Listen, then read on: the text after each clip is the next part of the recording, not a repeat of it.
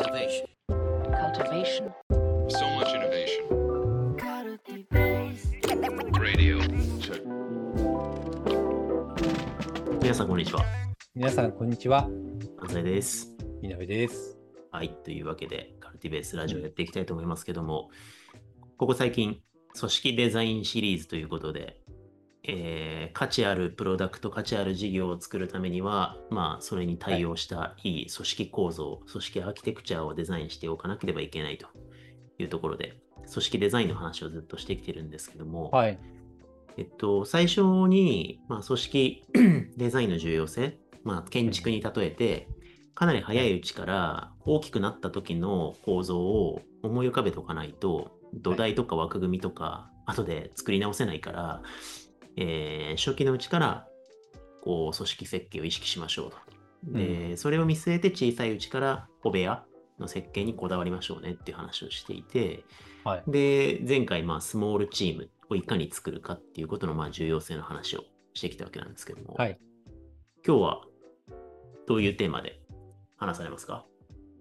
今日はテーマ設定的に、まあ、前回スモールチームがお話しさせていただいたんですけれども、うんあの、人数規模が増えてきて、組織が拡大してくると、まあ、考えうるべきことって、まあ、事業部制の導入とかね、まあ、人数が増えてきて、事業も増えてきて、まあ、次なる新規事業を作ろうとすると、まあ、事業多角化して、事業部制度を取り入れていくっていうのがあると思うんですよね。で、さらに、事業部制度を取り入れてくると、まあ、人材配置みたいなところが、まあ、各部門にあの配属されることによって分断されるわけなので、そこの横断課題の解決とか、横断的に資本だったり資源を、まあ、活用するために、横断組織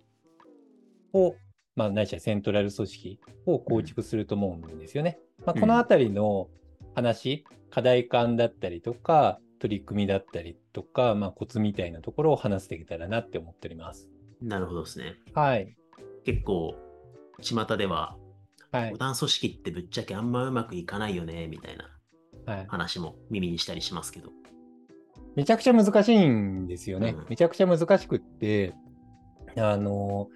横断組織とかって、要は、いわゆる別観点で言うとマトリックス組織っていううん話があって、よくなんかこう、組織図が十字に重なっているようなものを想起させられると思うんですよね。うん。で、あの、前回のポッドキャストで、スモールチームを生かすためには、認知人間の認知の負荷を削減することによって自律的に意思決定してパフォーマンスを上げることができますよねっていうお話をさせていただいたんですけれども、あの、マトリックス組織って、これにバッティングしがしやしがちなんですよね。でうんどういうことかっていうと、マトリックス組織って、まあ、縦の事業部があって、横の横断組織、例えば、まあ、ありがちなので、横断職能組織とか、うん。あるいは、まあ、エンジニア組織、デザイン組織とかですね。あるいは、インフラとかプラットフォームとか、そういったものを横断的に活用できるようにするための組織とかね、横断的にデータベースをこうそこを活用しながら、マーケティングに活用できるようなあの横断組織を作ろうとするんですよね。うんでそうすると、この横断的な資源を事業部に対してどう資源を再配置していくかっていううんことって、調整がめちゃくちゃ複雑で必要なんですよね。うんそうすると、まあ、事業部が自律的に意思決定がまずしづらくなるっていうことがあるんですね。要は、この事業計画を達成するには、このくらいのお金だったり、人材が必要です。データベースとかプラットフォームをこういうふうに活用する必要がありますってなるのに、それに到達するためのリソースを確保するためには、隣の事業部と利害相反が行われていて、資源を取れませんみたいになるんですよね。でそこでわちゃわちゃってした結果、なんかスモールチームのミッションが固まらなかったりとか、スモールチームに属している人が、その調整業務の中で、あの何に向き合えばいいのか分からなくなってしまったりとか、うんあとさっきの話で言うと、事業部の都合と横断組織の全体最適化の都合の狭間の中で、その狭間の中でどっちを向いて仕事していいか分かんないっていう状態になっちゃったりするんですよね。うん。その結果、スモールチームのアジリティがガンガン下がってしまって、結果的にあの硬直化してしまうっていうのが、よく起こりがちなマトリックス組織の課題と言われてます。なるほどですね。じゃあそうすると、はい。誰と一緒に働いてるかよくわかんなくなってきて、うん。まあ、あの8人で一緒にカレー作ってるだけの時代が良かったな、みたいな感じで、はいあの、マトリックス型組織はうまくいかないっていう愚痴が発生するわけですね。そうですね。うんでも、マトリックス型組織が悪いわけではないんですよね。特に、あの事業多角化を推進して、あの、うん百億とかうん千億とか、うん兆円とか目指していこうとしたら、マトリックス型にして、ちゃんと全体最適とか、ポートフォリオマネジメントをしっかりできるような状態を構築するって、絶対的に必要なことではあるんですよね。うんだから、ちゃんと、た経営の多角化を推進していく中でパフォーマンスを高めるためには、マトリックスは絶対必要なものだし、それをうまく活用してパフォーマンスを伸ばしている会社さんは多くあるが、それのあの細かい調整設計の組織デザインの勘どころがマジで難しい。うんで、アーキテクチャの方法ってなかなかこうバックデートが難しいとか、一回作っちゃうと戻ってこれないっていう話があるって話したと思うんですけれども、ここの観点で、なんか、マトリックス組織の思考をしたときに、パフォーマンスする状態まで持っていくまでにすごい時間がかかるんですよね。うんうんうんなるほど。3年年かかってやっとマトリックス型組織がクロスファンクショナルにした結果、うまくいくようになりましたっていう話もありますし、5年とかかかっても、未だに混乱していますっていう状態になっちゃうこともあるんですよね。なるほど。うん。だすごい難易度の高いものなんですよね。なるほど。噛み合いさえすればめちゃくちゃうまくいくはいっていうか、価値発揮するし、まあ、はい組織の成長上大事なんだけれども、はい。そう簡単にはうまくいかないものと認識しながら立ち向かう必要があるわけそうですね。そうですね。なんで、あえてそこのパフォーマンスをする設計をもう放棄してしまって、横断組織に関してはあまり施策はせずに、事業部組織だけを導入しているっていう日本企業も多くあります。うんなるほど、なる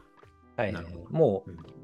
まあ、小さいカンパニー、その会社の中だけを見れば大丈夫っていう意思決定レポートラインも明確であるっていう状態を作るっていうのも、まあ割とあるのかなとは思いますね。うん、はい。なるほどですね。うんはいまあ、とはいえ、事業多角化に向き合っていくと、理想的にはどっかではい向き合う必要がある課題ってことですもんね、マトリックス型っていうのは。そうですね。うん、これ、何が、なんだろう、この難しさ、組織設計者から側からした時の一番難しさというか、気使うところってどこなんですか？組織設計者側の気を使う観点って、あの、いくつかあるんですけれども、あの、設計前に、そもそも大体人間関係が悪化しているってケースがめちゃくちゃ多いんですよね。あの、マトリックス組織を試作したときに、やっぱりみんななんとかうまくいかせたいって思うんですよね。うん。思う結果、あの自分たちで定例設計をし直したりとか、自分たちで何かしら新しい探索業務をしたり、いろいろするんですよね。その結果、全体のマクロ設計がうまく調整していない中で、なんか個別に最適化された結果、がんじがらめになっちゃうっていうケースがあるんですよね。で、がんじがらめになっちゃってる状態でうまくいかなくなってしまった結果、結構社内的に声の大きい人が声を上げることによって、なんとか前進をさせるっていう事象が起こり始めるんですよね。そうすると、結果的に社内政治みたいなのが、あの、こう、増えてきてしまって、で、結果的に、こう、ちょっと人間関係が悪化してしまうっていうのも、マトリックス型組織で起こりがちな負の事象っていう観点があっ。て、なんで、あの組織設計者的に望むときって、まずそこのチーム開発からして、組織設計に向き合える状態を作るっていうのは、まずあることなのかなって思ってますね。はい。これは結構重要ですね。あの、はいなんか関係性良くないな、組織変えたいなって言って構造を変えましょうじゃなくて、まあはいその関係性のところからアプローチしてから構造を変えられる状態にしていくっていうことですね。あそうですね。これ、やりますね。あともう一つあるのが、これ、あの、なんか、と国内の特性な何なのかわからないんですけど、うん横の権限が同じ人同士の調整が、多くの会社は超苦手っていうのがあるんですよね。はいはいはいはい。要は、事業部制とかマトリックス型組織って、本来的にはお互いの利害も含めて考えるんだけど、利害はさておき、中長期のロードマップやミッションに対して、本当にそこのミッションを達成をするためにベストな資源配置とか設計って何だっけっていうのをちゃんとワンチームで考えたときに成り立つものなのかなって思うんですよね。でも多くの場合って事業部同士とか横断組織の長とかこの人たちがちゃんと腹割って話さない状態。要はミッションに対してお互いにどういう調整業務をすべきなのかっていうのをお互いにフィードバックをしない状態の中で腹を隠したまま裏で殺し合うみたいな感じに なりやすいんですよね。なるほど。だから横の調整が結構なんか苦手っていうのがうんあるんですよね。で、その状態になっている時って結構マトリックスの目の前の調整をいかに短期視野でうまく活かせるのかっていう観点に目線が落ちちゃっているケースって経営レベルでもあったりするので経営チーム全体、まあ、マトリックス組織を思想施行するとステークホルダーが超大量に責任者が増えてきちゃうので、その人たち同士がいかに自律的に自分たちで考えながらあの自自己利益ではなくってあの企業ミッションだったりとか、まあ、それを踏まえながらちゃんとロードマップアーキテクチャを設計し直していくっていう動きをいかに作るかっていうことがすごい大切っていうのはあるんですけれどもまあこれあれじゃないですか。まさになんかそういう組織とかのファシリテーションやってる安西さんの方がうまかったりするんじゃないですか。いやいや、こんなところで振られると思わなかったけど、でも、はい聞きながら今、まさに、はそっか、組織デザインやるために組織開発が不可欠なんだなっていうのはめっちゃ思いましたね。絶対無理ですね。あの、うん。組織アーキテクチャの設計とかをし直したとしても、あの、図解で示すとするじゃないですか。今の負債はこのような箇所になっております。で、2B はこのようなものになっておりますって、提示するのは簡単なんですよ。でも、提示しても誰もピンとこないんですよね。それその手前にちゃんとチーム作りをして、ロードマップにやミッションに対してあどういうアーキテクチャが効くのかっていうのを考え、さらにそこについてみんなで隣の責任者に対してフィードバックを掛け合うミッションのためにどうすればうまくいくのかってちゃんと飛び越えて、健全な配慮と尊敬を持ちながらやり合える状態を作るってしないと解決できないんですよ。うんこの問題。なるほどね。はい。いや、めちゃめちゃ解像度が上がったのは、最近僕が名前は伏せますが、某はい。大きい構造改革が起きた大企業、まさに構造が再編されて、マトリックス型としてこうやってる大きい会社さんの経営チーム開発はいの今、ファシリテーションやらせていただいてるんですけど、はいだからやっぱそこの、やっぱここの経営チームの横のつながり、コラボレーションを生み出すみたいなところに、まあ、ファシリテーションが求められてるのかと思いながら、僕はそこのご支援させていただいてるんですけど、今、その課題が表裏一体だってことがよくわかりました。あ、そうですね。うん。なるほどね。はい。あと、強くないと、はい大きい構造をマトリックスでぶん回せないってことですね。そうですね。うんだ、し、あの、こう、ファシリテーションの内容とか、まあ、経営陣の、こう、組織開発、チーム開発で重要なのって、自分の意思を持って、こうすべきであるって意見宣誓をして、逆に経営のロードマップを自分の意見やビューで買いに行けるようになるってすごい大切だと思うんですよね。だからうん自分自身がどうしたいのか、どうありたいのかっていう強い意志をす未来に対して思って意見宣誓できるような状態にならないと、逆に言うとそれがなんかこ個人個人がその状態じゃないとチーム開発的に難しいっていうのがあって、うん。で、安西さんもそれになんか向き合われてるのかなとは思うんだけど、うん。結構難しいのが、横軸の組織を管理される方って、結構無形資本的なものに向き合うケースって多かったりするんですよね。財務資本、じ事業部管理は財務資本に基づいて、うん。PL とか BS に基づいて KPI 策定して意思決定すればいいんだけど、横軸の資源管理って、無形資本的に、まあ、例えば人的資本だったりとか、うん。技術資本だったりとか、知的資本だったり、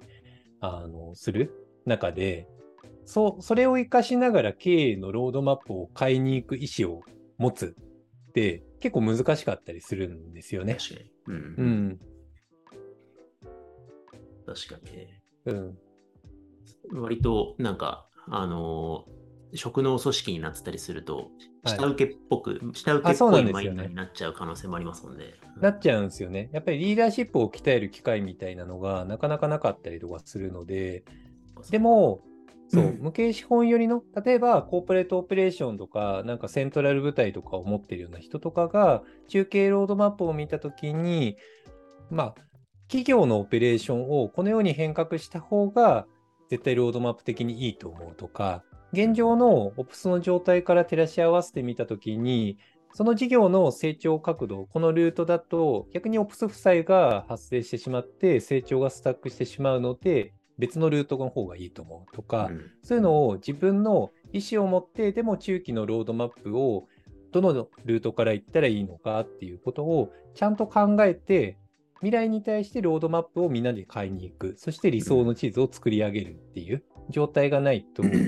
なかなかね、マトリックス組織って難しくって、だから、なかなかこう経営陣のあの経営会議がお通夜ミーティングである限りは、うん。もう難しいって感じですね。全員が強い意志を持って、経営会議に臨んで、ロードマップをこう、魂を込めに行くってしないと、むずいっていうのが表裏一体にある感じですね。なるほどねで、そこの負債が、経営のスモールチーム自体が負債がある状態だと、組織に負債が反映されちゃうって感じですね。なるほどね。はい。じゃあまあ前回スモールチームの話をしましたけれども、スモールチームを現場で維持していくだけじゃなくて、経営がスモールチーム化して、はいこう強いスモールチームに慣れてる状態と、まあ、マトリックス型組織を実行できる土壌みたいなのが、はい。まあ、ちょうど同期してるみたいな感じなんですかね。そうですね。うん。そうなんですよ。だから、あの、スモールチームの段階からちゃんとビジョン、ロードマップをめがけてベストなアーキテクチャを考えるってリプレイし続けるっていうことは文化として担保した方がいいよっていうのが、まさにつながってるんですよねね。そこにピンとこない経営陣がずらーってマトリックス組織のリーダーシップを担っている状態だと、まずそこのトレーニングから始めないといけないんですよね。うん設計だけ先に始めて調整業務だけやってるうちはなかなか難しいんです。なるほどね。はい。いや、よくわかりました。なので、まあ、肥大化していって、執行役員とかがどんどん増えていって、で、縦ラインで執行している人たちがたくさん増えたまま、経営チームの組織開発がなされていないままやると、下の人たちも誰を見て何を、何のためにはい。誰と一緒に働いてるかよくわかんなくなって、はいマトリックス型組織はうまくいかないという結論に帰着するというわけですね。そうですね。そういう関係性なんですよね。うんだから、細かいハウとかいろいろあるんですね。マトリックスの重なる部分で、どういうふうな調整業務や分業の設計をすればいいのかっていう、チップスはあるんですけれども、でも、まあ、そのチップスの話を、あえてあんまりしなかったんですけど、それよりかは、ちゃんと経営陣が、ロードマップに対してアーキテクチャベスト、何がベストかっていうのを、ちゃんと全員が自分の背景 Y を持ってリーダーシップを発揮できる状態にするっていううんうんことがある方が手っ取り早いって感じですね。なるほど。はい。いやー、今回もはいなかなか濃い回でしたけども、はい。大丈夫ですかこれ？もうはい3回やったぐらいので、もうちょっとセミナーみたいになってますけど。本当に？やめた方がいい？いなんか見直した方がいいですか？はい。いや、見直さなくていいけど。はい。まあ、ちょっと続けますか、また。はい。あの、乗ってきたんですよね。あの、スモールチームの話とか僕より得意な人とかが絶対いるんですよね。あはい。でも、なんか、事業部横断とかダイナミックな話して、スモールチームにつなげるかって話だと、僕、得意領域だから、うん。専門領域に差し掛かってきたから、めっちゃ口が滑らかになって、ベラベラ話し始めたんで、はい。じゃあ、ちょっと続けて、じはい。次は次回とかにしますか？じゃそうですね、次回にしましょうか。あ。はい。わかりました。じゃあ、ちょっと組織デザインシリーズがはい。続いていくということなので、次回もお楽しみにしていただければと思います。はいでは、今回はここまでにしたいと思います。ありがとうございました。ありがとうございました。